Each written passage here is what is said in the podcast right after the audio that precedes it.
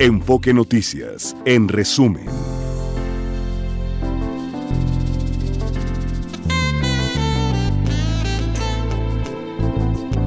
Ocho de la mañana con un minuto, 8 grados la temperatura en la Ciudad de México. La canciller Alicia Bárcena aseguró que la investigación de la DEA contra el presidente López Obrador por un presunto financiamiento del narco a su campaña del 2006 es un tema cerrado que surgió del ambiente electoral.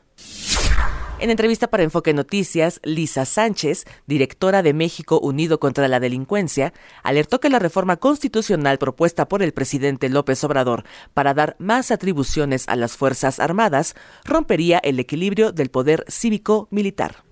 Formalmente les estamos dando permiso a los militares a nivel constitucional de hacer absolutamente todo lo que ya modificamos en leyes generales para que se dediquen a infraestructura, cuestiones turísticas, aeropuertos, comunicaciones, aduanas, etcétera, algo que sería particularmente grave legalizar en términos constitucionales, porque entonces sí estamos cambiando el equilibrio de poder cívico-militar y los dos, tanto la Sedena como la CEMAR, oficialmente, constitucionalmente, van a poder hacer todas las funciones civiles de gobierno que se les ocurra con sus presupuestos sin que medie ningún mecanismo de control por la ola de inseguridad en Chilpancingo Guerrero se mantiene suspendido el servicio de transporte público y también las clases.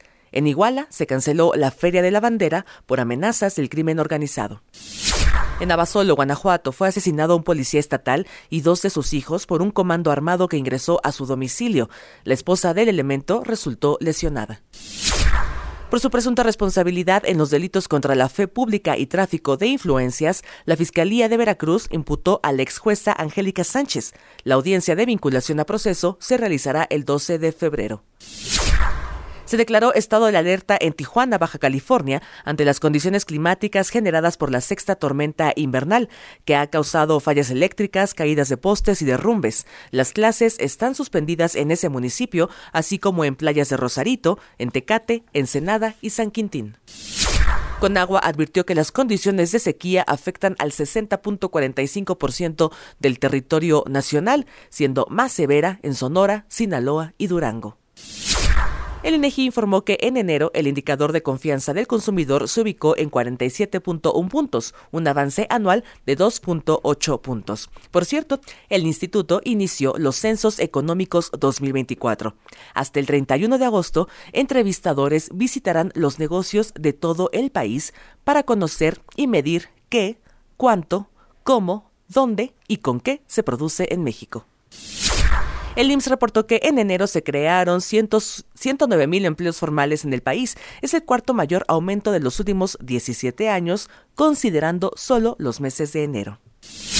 En materia internacional, las autoridades chilenas informaron que el funeral de Estado del expresidente Sebastián Piñera, fallecido ayer en un accidente de helicóptero, se realizará el viernes en la Catedral Metropolitana de Santiago.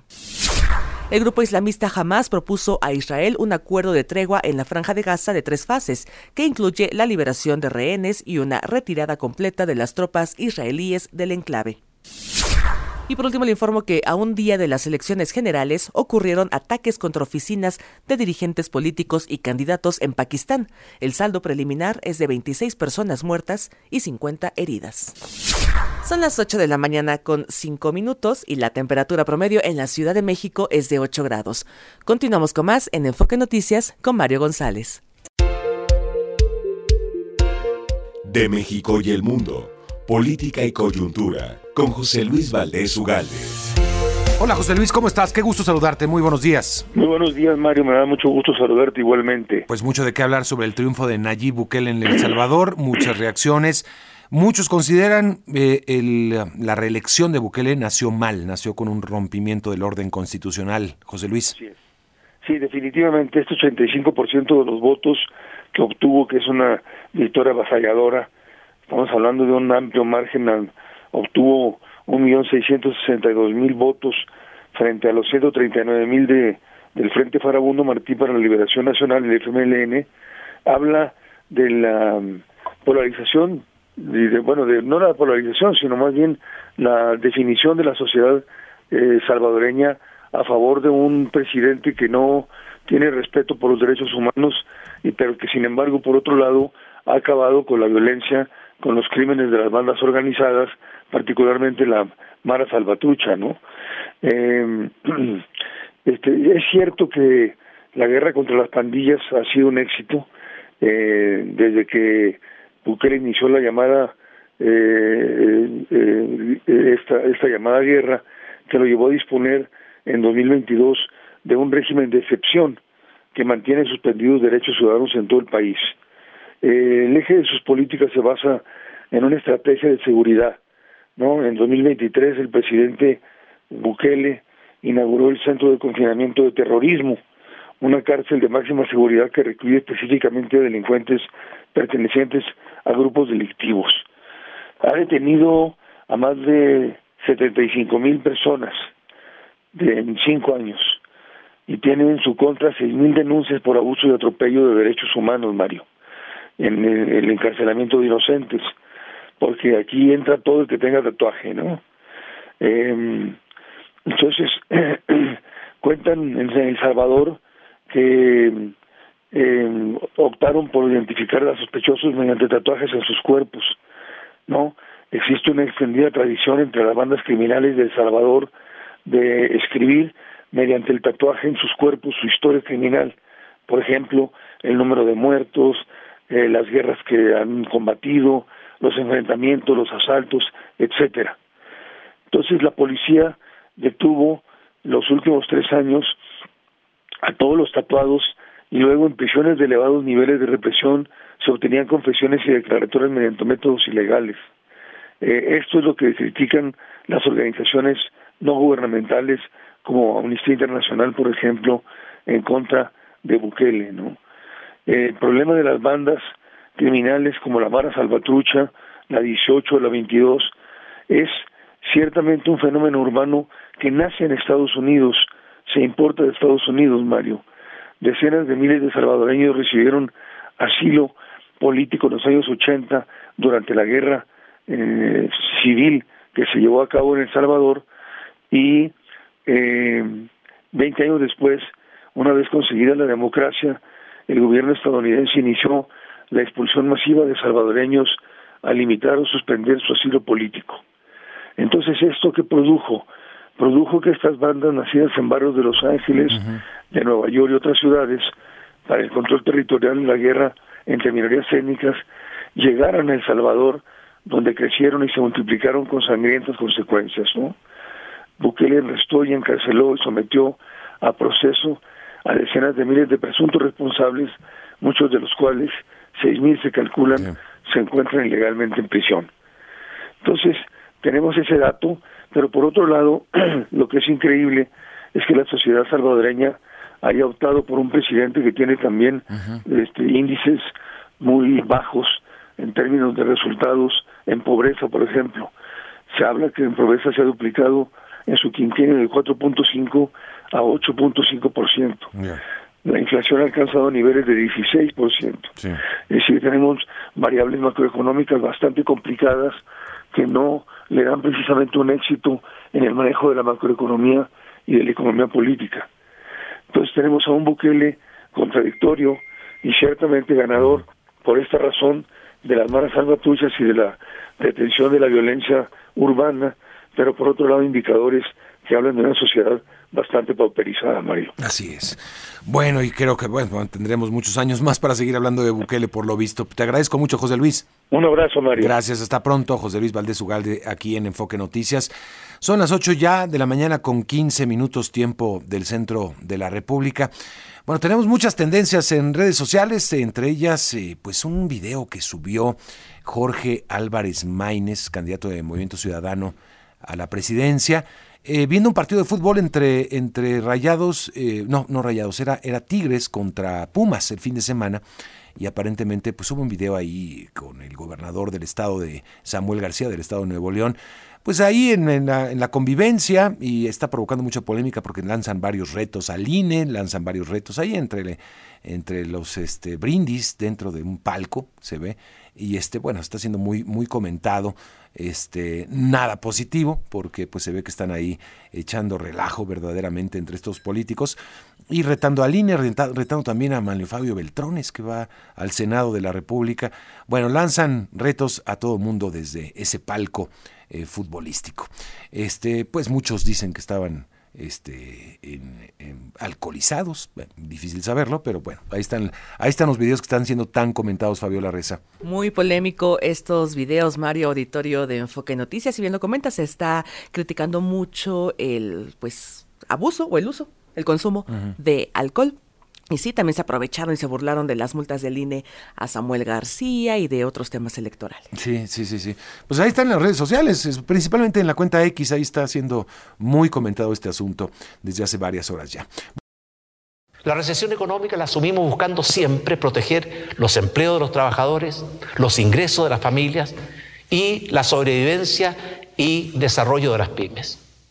La crisis social la abordamos construyendo en forma muy rápida una red de protección social que logró llevar alivio a más de 17 millones de compatriotas y ayudó a más de un millón de pymes. Bueno, es Sebastián Piñera, presidente de Chile en dos oportunidades, dos gestiones tuvo al frente del Ejecutivo chileno Sebastián Piñera. Estábamos escuchando uno de los últimos discursos de Piñera, tuvo muchos momentos destacados, problemas también, 2019, unas protestas muy, muy fuertes en Chile, eh, fue acusado de, represión eh, y de otros asuntos en ese momento. Pero bueno, eh, creo que deja también legados importantes al pueblo chileno, un hombre querido por amplios sectores de la población, no por todos evidentemente, pero creo que todos los que se han manifestado sobre Sebastián Piñera tras su fallecimiento el día de ayer manifiestan que es un hombre eh, que, eh, pues, más que todo, hizo por hombre demócrata. Vamos a conversar con el periodista chileno Lucas Aguayo. Eh, gracias por estar con nosotros, colega. Bienvenido. Hola, Lucas, ¿me escuchas? Creo que tenemos un... Mario, ¿qué tal? Qué gusto saludarte. Gusto saludarte en esta Sí, te escucho. ¿Tú escuchas a mí, Mario? Sí, te escucho, te, escucha, te escuchamos. Mario, un gusto de saludarte de Santiago a esta hora, a las afueras del aeropuerto internacional Arturo. Tenemos un problema con la comunicación, vamos a tratar de, de retomar esta, esta comunicación un momentito. Este, bueno, hay que decir, eh, Chile estaba pasando por, está pasando por momentos muy complicados debido a incendios forestales nunca antes visto. Ayer la eh, Oficina de las Naciones Unidas asentada en Chile eh, para los desastres naturales hablaba de que son los incendios forestales más fuertes que se han registrado en toda la historia de, Chile. Ciento, ayer se reportaban 133 muertos por los incendios forestales. Y cuando estaba el país sumido en esto, en este gran reto que tiene el gobierno de Gabriel Boric, pues se presenta el fallecimiento de eh, Sebastián Piñera en un helicóptero que él mismo pilotaba, eh, pues aparentemente tuvo problemas y eh, acabó en un lago. tres personas más iban con él, ellas salvaron la vida, con excepción de Sebastián Piñera, que su cuerpo fue recuperado ya después por las fuerzas del orden, por un escuadrón de rescate, pero pues ya estaba ya estaba muerto Sebastián Piñera.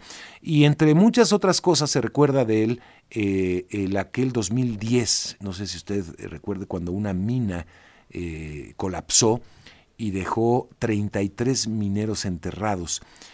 Y eh, pues él encabezó la búsqueda de esos mineros y logró el rescate después de 69 días de estar atrapados los mineros, y eso fue, fue una noticia internacional aquí en, en, 2010. Eh, Lucas, creo que ya te tengo ahora sí, gracias por estar con nosotros. Ahora sí. Mario, ¿qué tal? Un gusto saludarte en estas circunstancias. Pues vaya información que se da, que ha llamado la atención de todo el mundo, en medio de un problema que tiene Chile muy grande, ahorita lo comentábamos, de los incendios forestales, pero pues esta noticia obviamente eh, cobra mucha relevancia. Lucas. Claro, una situación que se da el día de ayer, a eso las 3 de la tarde, teníamos las primeras informaciones de que un helicóptero de la propiedad de Sebastián Piñera había capotado en el lago Ranco, al sur de Chile. Pocos minutos después se sabe la información de que son tres personas las que salieron con vida, entre ellas la hermana del presidente, pero lamentablemente era el propio presidente que iba de piloto y que terminaba falleciendo, hundiéndose con el helicóptero a eh, 40 metros bajo el nivel del agua. Entonces, eh, es parte de la información que se dio a conocer el día de ayer. Eh, luego de ello, la Armada chilena con buzos se pudieron rescatar el cuerpo que estaba como te decía, a 40 metros bajo el nivel del agua para poder sacarlo a la superficie y poder hacer las autopsias al eh, presidente Piñera. Esto, eh, él acostumbraba a pilotar sus aeronaves, ¿no? Claro, él tenía bastantes horas de vuelo, él sabía que él, él tenía eh, experiencia piloteando y justamente iba a pasar sus vacaciones a este lugar, al lago Ranco. Él se encontraba almorzando con unos amigos y lamentablemente, y se lo advirtieron ellos, que eh, la situación del clima no era la más óptica, más óptima, bien digo, para poder sobrevolar el lago Ranco. Sin embargo, como es de costumbre y como, como conocíamos todos al presidente, él como se dice en Chile, era porfiado, no hacía caso. Mm. Y él decía entonces eh, sobrevolar esta zona y lamentablemente entonces termina capotando en el río Ranco, en el mm. lago Ranco, digo. El primer presidente de derechas, como se dice, que llega a la presidencia de Chile después de la dictadura de Augusto Pinochet, ¿deja un legado en tu punto de vista? Mira, todos los presidentes dejan un legado, eh, este en particular tuvo ciertas situaciones y además recordemos que tuvo dos periodos de gobierno siendo el único presidente de derecha desde 1956-58. Entonces es una situación que marca un legado. Recordemos que tuvo que afrontar diversas crisis, como el terremoto en Chile de 2010, que dejó 500 víctimas eh, fatales, también el tema de los 33 mineros, y luego también lo que fue el estallido social y eh, también, recordémoslo, eh, su campaña por el coronavirus que eh, pudo tener inclusive a Chile dentro de, los, de la mirada del mundo porque era uno de los países que más vacunas tenía. Entonces era también un empresario que sabía justamente hacer gestión de gobierno. Ayer conversaba con uno de los mineros sobrevivientes. Mucho cariño noté de su parte. Él decía, a mí la política no me interesa, a mí me interesa el ser humano que siempre nos recibía de un modo muy especial, uno de los 33 mineros rescatados, y me comentaba que él solía conmemorar esa fecha reuniendo a los mineros.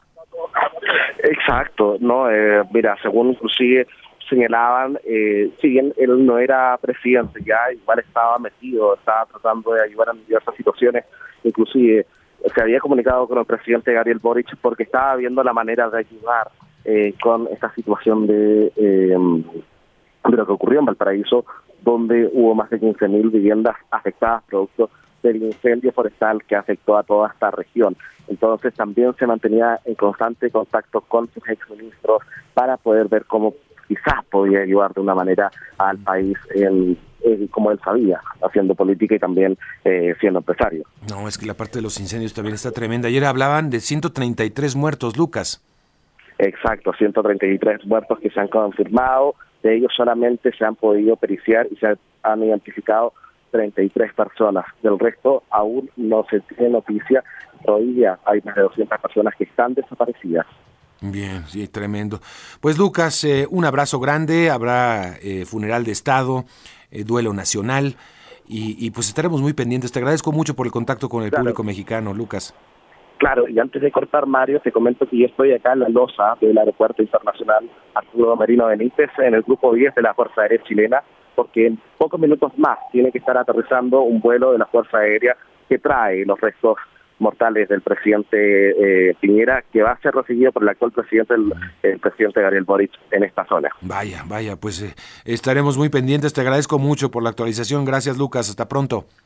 Un abrazo, hasta luego. Es Lucas Aguayo, periodista chileno, pues en este momento importante que va a llegar ya los restos del expresidente Sebastián Piñera. Tenemos más información al respecto, Fabiola. Ya le adelantábamos en el resumen, Mario Editor de Enfoque Noticias, que el funeral de Estado del expresidente se realizará el viernes por la mañana en la Catedral Metropolitana de Santiago. Así lo anunció el canciller chileno Alberto Van Claveren. Todavía se están afinando los detalles de este funeral y hasta el momento no se tiene confirmación de qué líderes internacionales podrían participar en este funeral, Mario. Vaya, y el cortejo fúnebre va a llegar al cementerio del Parque del Recuerdo, pero pasando también por, el Palacio de la Moneda.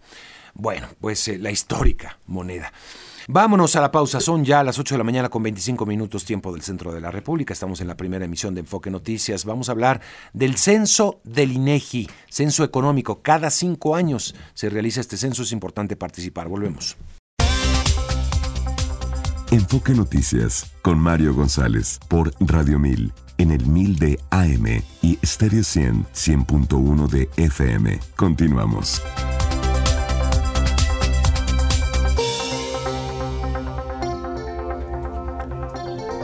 8 de la mañana con 30 minutos tiempo del centro, ya le decíamos, van a comenzar, ya comenzó el Censo Económico 2024 y vamos a hablar de esto, lo importante que es participar, por supuesto, con Susana Pérez Cadena, directora general de Estadísticas Económicas del INEGI. Susana, gusto saludarte esta mañana, bienvenida. Muy buenos días, Mario, a sus órdenes, muy contenta de estar aquí con ustedes. Es cada cinco años se realiza este censo, ¿verdad? Cada cinco años desde 1930, de modo que tenemos una larga historia, una larga serie de datos que pueden ser analizados a muy diversos niveles de detalle. Oye, eh, a ver, cuéntame cuántas, eh, bueno, cuántas unidades económicas se piensan visitar. ¿En qué consiste el censo económico? Sí, muchas gracias por la oportunidad de platicar sobre todo esto. El, el censo económico consiste en un recorrido, como todos los censos del INEGI, en un recorrido de todo el país para obtener la información de las unidades de observación, en este caso los negocios. El censo de población, las unidades de, las unidades de observación son las personas, aquí son los negocios, las empresas, los establecimientos, incluso las viviendas que tienen actividad económica, en fin. Y con este recorrido exhaustivo, pues vemos cuántas empresas, negocios, establecimientos hay en nuestro país y, los, y les aplicamos sus cuestionarios. En nuestros cálculos para planear el censo, estimamos que habrá alrededor de 6.6 millones de establecimientos en el país. El censo pasado había 6.3, más o menos. Eh, y, claro, hay una pandemia en medio, hubo muchos eh, establecimientos que desaparecieron, luego volvieron a aparecer. Este, en fin, la, la, la economía sigue sigue su ritmo, sigue creciendo pero quizás un ritmo menor, no lo sabemos. Eso justamente es lo que vamos a averiguar ahora que vayamos al censo y obtengamos información pues de, de muchos, muchos temas muy importantes. Oye, ¿con cuánto personal se cuenta para hacer entrevistas? Bueno, mira, contratamos alrededor de 32 mil personas en todos los puestos para tanto para las entrevistas como para las cuestiones de revisión geográfica, porque toda la información, como tú sabes, el INEGI tiene la G de la geografía, que la, toda la, información tiene que estar referenciada al lugar exacto donde ocurre la actividad económica y para eso tenemos que referenciar, referenciar todos los establecimientos, todas las viviendas, todo y se requiere un gran trabajo geográfico, por ejemplo, ¿no? Y claro, los informáticos, los supervisores, eh, quienes organ, quienes eh, concertan con instituciones para la para que los em, las empresas le den la bienvenida al censo, quienes concertan con pues con muy diversos eh, empresas, organizaciones, en fin. Eh, ¿Cuánto dura un cuestionario aproximadamente para aquellas personas que van a ser visitadas? En general, una media hora. Una media hora, ya. Ajá hay hay casos en que se tarda menos, hay casos en que se tarda más, dependiendo de la pues de la complejidad quizás del, del establecimiento. Ya, ¿y, y qué, cuál es eh, la información que, que suele, no te voy a preguntar todo el cuestionario, pero sí, básicamente, eh, cuáles son las preguntas esenciales que se, que se realizan? Sí, la, la temática esencial básica, porque hay una temática básica para todos y luego hay preguntas específicas para los establecimientos grandes, por ejemplo. La temática esencial básica son eh, a qué actividad se dedica el negocio, los gastos del negocio, eh, los ingresos del negocio, el valor de la producción, en el caso, por ejemplo, de, las, los establecimientos manufactureros, las materias primas utilizadas en el caso de los establecimientos grandes, el personal ocupado, muchos muchos temas alrededor del empleo, incluso el eh, sexo del personal ocupado, nivel de estudios, entre varias otras variables que nos describen cómo está la planta productiva de nuestro país. Sí, eh, cuéntame eh, la seguridad. A ver, primero empecemos por la seguridad de, de las personas que van a ser censadas. Eh, ¿Cómo identificar que efectivamente sea personal del INEGI el que está tocando la puerta y va a hacer una entrevista? Claro, sí, muy importante, muy importante todo este tema. Eh, la, para empezar, los entrevistadores, pues ya creo que hay una, eh, ya se conoce la identificación, la, eh, cómo identificarlos, andan por todo el país siempre, ¿verdad? No ahora, no solamente en este censo. Eh, traen su gorra, su sombrero, su chaleco, la, la mochila, características del INEGI, y traen una credencial con holograma, con su foto, con, pues, este, que tiene muchas eh, especificaciones de seguridad. Y en esta credencial es muy importante que esté el teléfono, un 800, bueno, perdón, 800, el 01 ya no se usa, 800 del, del INEGI, en donde el informante puede verificar la identidad del entrevistador y también está la liga a la página del INEGI, en donde también puede verificar la identidad del entrevistador para estar seguro de que es quien dice ser. Y ahora, sí, cuéntame. Ah, decía, también traen un dispositivo electrónico, eh, también muy característico del INEGI. En fin, creo que son muchos los elementos de seguridad. Ya. Eh, y la parte de las zonas eh, que están pues, focos rojos donde se mm, perciba que no pueden realizarse las visitas que se que se esperan, se tiene se tiene digamos un mapa de riesgo. No, no precisamente un mapa de riesgos. En cualquier lugar puede haber algún evento, por ejemplo, pues no sé, un conflicto vecinal o una eh, problemas con los límites municipales que, que, impidan en un momento dado o que pretenda se pretenda impedir en un momento dado la, el acceso de los encuestadores. Sin embargo, lo que hacen los encuestadores pues es esperar a un mejor momento, eh, esperar a que pase el conflicto, se hacen eh, pues pláticas eh, para ver en qué momento es apropiado entrar, etcétera, etcétera. Y claro, el INEGI mantiene protocolos de seguridad que consideran escenarios que podrían ocurrir y dictan los pasos a seguir para mantener la integridad del personal del instituto y pues en general no hemos tenido nunca un, problema de agresión física a nuestro personal.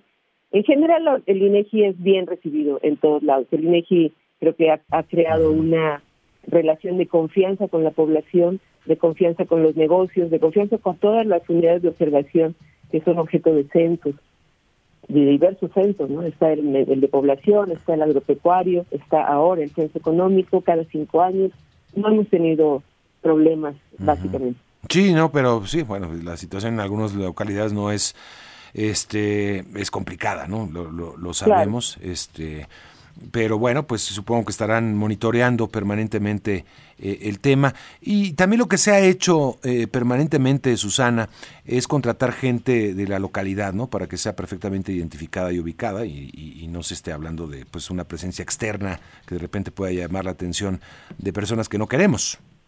Exactamente, esa es una de las principales estrategias. La gente de la localidad conoce a los encuestadores en general, la gente de la, de la región y, los propios encuestadores pues conocen a la zona, la gente, en fin, eh, eso creo que es una estrategia muy, muy importante. Bien, pues eh, pendientes. Es lo que nos permite eh, pues lograr esa riqueza de información que tenemos, porque debo eh, comentar que el porcentaje de, de no respuesta es alrededor del 1%, en realidad es prácticamente nada, comparado con otros países es, hasta donde yo conozco es el más bajo, es el más bajo porcentaje de no respuesta. Entonces esto nos permite eh, tener esta riqueza de información que va desde temas que tienen que ver con el empleo, eh, la producción, hasta temas que tienen que ver, fíjate, con el medio ambiente, con el financiamiento, con el uso de las tecnologías de la información, con eh, la edad de los empleados, etcétera, datos que son muy diversos y que permiten, al cruzar un dato con otro, análisis muy enriquecedores. Bien. Del 6 de febrero, o sea, ya comenzó, hasta el 31 de agosto del 2024, así que muy, muy atentos. Eh, y hay que decir, ya comenzó y de hecho estaba aquí en el boletín de prensa hablan de, de uno de los primeros establecimientos que fueron visitados aquí en la colonia, colonia Miscuac, una marisquería, ¿no? Sí, que está justamente a un lado de la oficina del INEGI, eh, eh, de la oficina principal del INEGI en la Ciudad de México. No, supongo que todos ustedes la conocen, pues digo, este, seguramente ahí van a, la hora de la comida, muchos. Claro. muy bien, pues muchísimas gracias, Susana, te agradezco mucho, estaremos muy atentos y obviamente ojalá que todos participemos. Sí, muchas gracias por la oportunidad, los medios nos ayudan muchísimo con esta difusión de lo que se está haciendo en campo, de este importante ejercicio que nos une y nos involucra a todos. Muchísimas gracias. No, gracias a ti, gracias Susana Pérez Cadena, directora general de Estadísticas Económicas del INEGI. Bueno, pues hablemos eh, nuevamente, vamos a abordar el tema de las reformas propuestas por el presidente López Obrador. Ya le comentábamos que ayer la, la candidata Claudia Sheinbaum habló de que asumen y hacen suya la propuesta del presidente López Obrador y que eh, obviamente será parte de su proyecto de nación. Vamos con Natalia Estrada para que nos amplíe la información. Eh, no se le veía muy entusiasmada, Natalia, a la candidata Sheinbaum. Así es, Mario, un saludo para ti y al auditorio de Enfoque Noticias, pues será el 1 de marzo en el Zócalo de la Ciudad de México donde arranque su campaña rumbo a las elecciones del 2 de junio la precandidata presidencial por Morena, el PT y el Partido Verde. En conferencia de prensa, Claudia Sheinbaum sostuvo que estas reformas enviadas por el presidente López Obrador al Congreso de la Unión van a formar parte de su programa de gobierno, así como otras propuestas que serán anunciadas ese mismo día. Vamos a escuchar. Y aprovechamos para invitarlos el próximo primero de marzo al inicio de la campaña y la definición clara de lo que representa nuestro proyecto de nación que incluye las propuestas presentadas ayer por el presidente Andrés Manuel López Obrador de manera muy importante. Y estamos convocando al pueblo de México a defender y avanzar en estas propuestas el próximo primero de marzo a las 4 de la tarde al Zócalo de la Ciudad de México México. Mario Auditorio señaló que para que estas reformas puedan ser aprobadas buscarán obtener en los próximos comicios la mayoría calificada en el Congreso de la Unión, el llamado Plan C, ya que refirió solo dos de las reformas propuestas por el presidente van a tener un impacto presupuestal. Escuchemos. Todas las propuestas que se presentan, solamente hay dos que pueden tener impactos presupuestales. Una es la reforma a las pensiones para los afiliados o los que tienen seguridad en el Instituto Mexicano del Seguro Social y dos para los trabajadores del Estado. Para ello el presidente está dejando un fondo que se va a hacer este año. Es un fondo de más de 60 mil millones de pesos que van a permitir no solamente un fondeo, digamos, para el próximo año, sino de aquí hasta el 2031. Nosotros ya hicimos ese cálculo. Ante esas voces que advierten que estas reformas promovidas por el Ejecutivo Federal podrían ser echadas abajo por el Poder Judicial, Sheinbaum Pardo precisó que estas reformas, a diferencia de las leyes secundarias, pues ya no admiten controversias. Y Mario, por último, pues criticó el llamado de Xochitl Gálvez a Estados Unidos y a la Organización de los Estados Americanos, esto para seguir de cerca los comicios electorales en el país, a su decir, por el debilitamiento institucional y en el contexto de violencia que se vive en México. Mario, la información que les tengo. Muy bien, gracias Natalia. Buen día. Buenos días y vamos al otro lado con Xochitl Galvez que sigue en Estados Unidos, ya concluye o concluirá esta gira por Estados Unidos y advirtió que la avalancha de reformas del presidente López Obrador son un distractor, Gerardo Cedillo. ¿Qué tal, Mario? ¿Cómo estás? Un saludo a ti al auditorio de Enfoque Noticias. Efectivamente, en el cierre de su gira por los Estados Unidos, después de reunirse con Luis Almagro, el secretario general de la Organización de Estados Americanos, la virtual candidata presidencial del PAN, PRI y PRD, Xochitl Gálvez, criticó la avalancha de reformas constitucionales del presidente López Obrador, que son una cortina de humo para evitar el tema del posible financiamiento ilegal a su campaña en 2006 en un mensaje que subió posteriormente a sus redes sociales, insistió en que el jefe del Ejecutivo debe limpiar su nombre y el de México, porque esa duda representa una vergüenza para todas y todos los mexicanos, y esa duda es una sombra sobre su honestidad personal y la de su gobierno. Aquí lo que dijo Xochitl. Por favor, no busque distraer la conversación con su avalancha de reformas constitucionales que quieren destruir los contrapesos democráticos. Un tema tan grave no se va a resolver con una cortina de humo de cambios legislativos. Los partidos de oposición en el Congreso van a presentar un exhorto para que usted presente una demanda por difamación en los tribunales de Estados Unidos. Aproveche el exhorto de los legisladores, limpie su nombre y el nombre de México.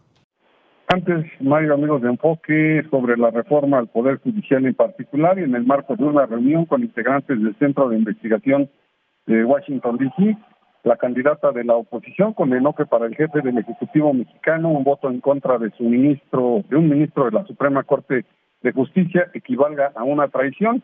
La hidalguense dijo que el presidente hoy amenaza con reformas eh, a la Constitución para destruir a los ministros de la Suprema Corte. Esto sería el fin de la independencia judicial en México y el único contrapeso que sigue en pie realmente en el país.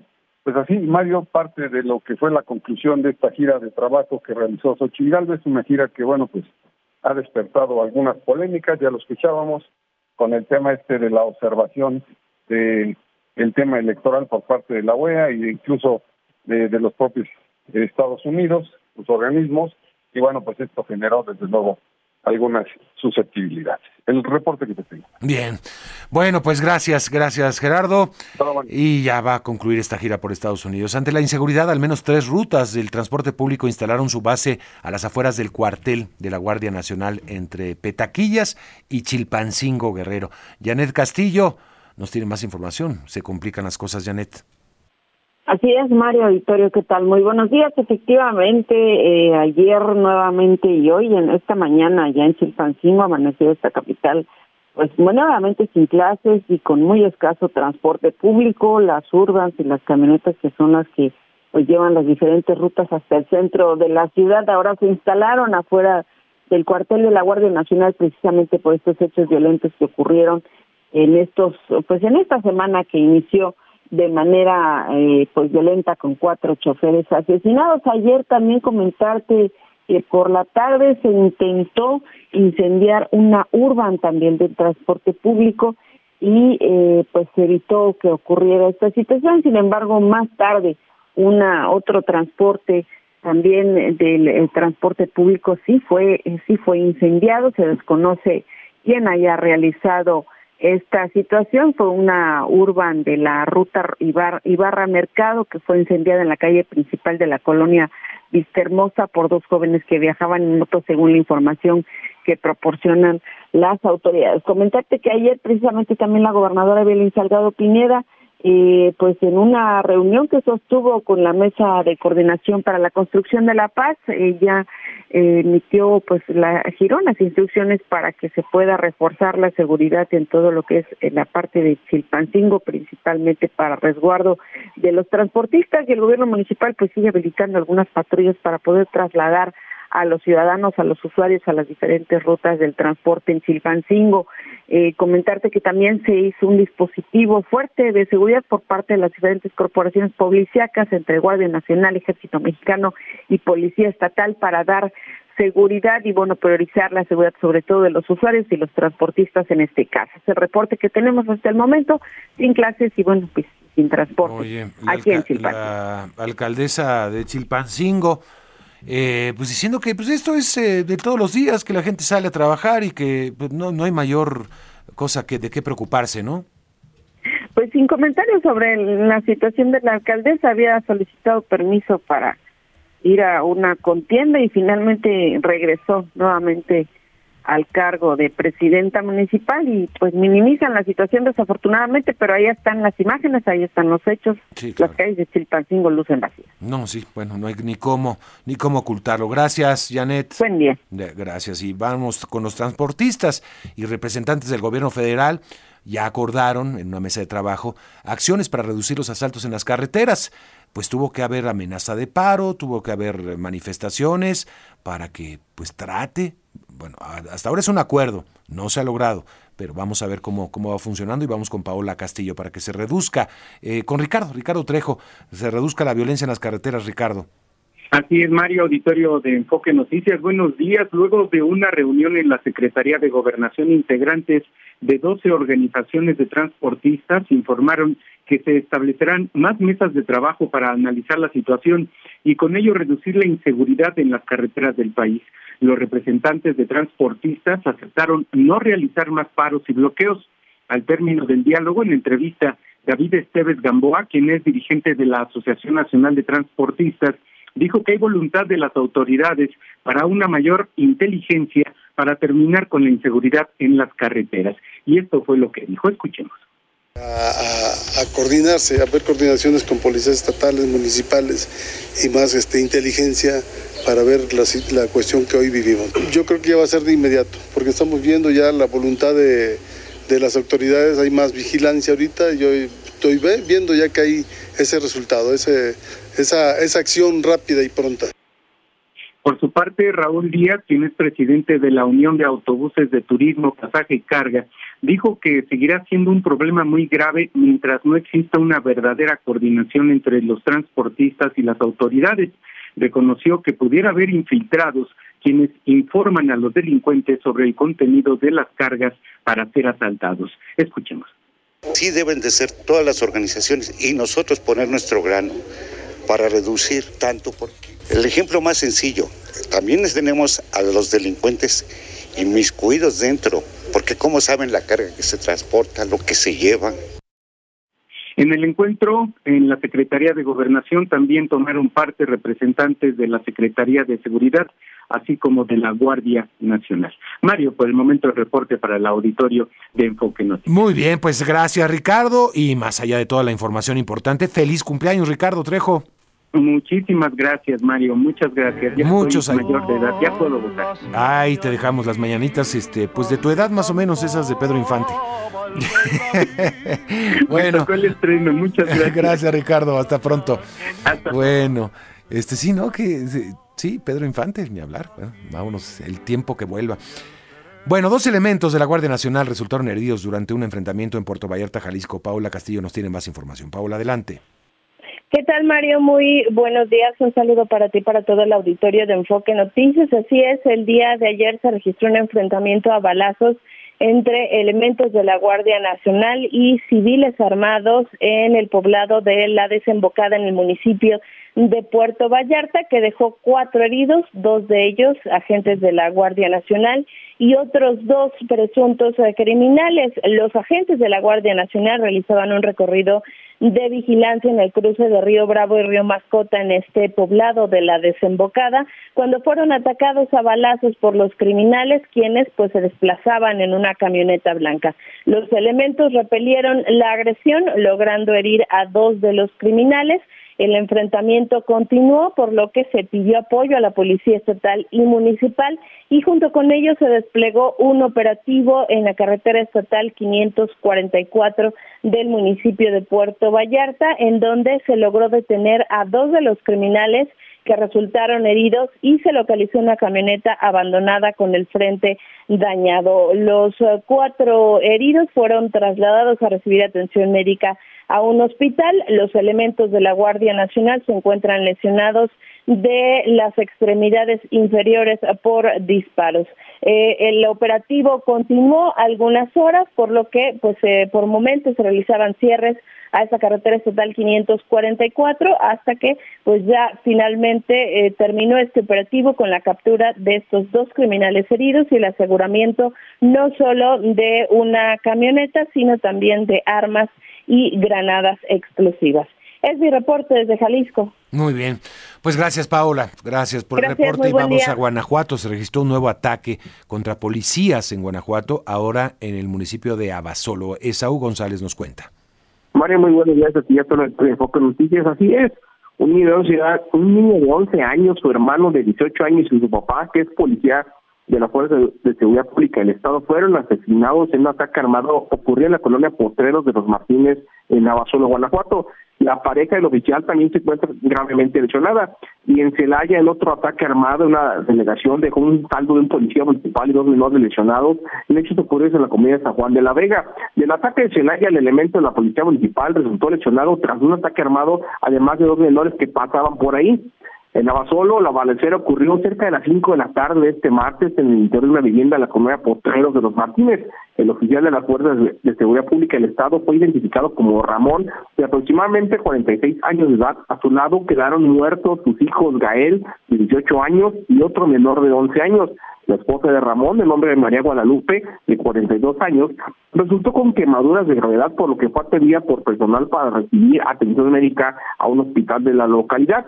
De acuerdo a la información de algunos testigos, pues bomberos, policía municipal y agentes de tránsito primero llegaron a apagar un incendio que estaba fuera de control en el interior de esta vivienda. Sin embargo, pues ya dentro de la vivienda encontraron los cuerpos de estas personas. Este será mi reporte. Bien. Vaya situación, gracias, gracias Esaú. Bueno, pues son ya las 8 de la mañana con 54 minutos tiempo del centro de la República. Marcamos una pausa y regresamos. Tenemos mucho. Vamos a conversar en un momento más con el senador eh, Rementería, coordinador del PAN en la Cámara Alta, en la Cámara de Senadores, sobre las reformas propuestas por el presidente López Obrador.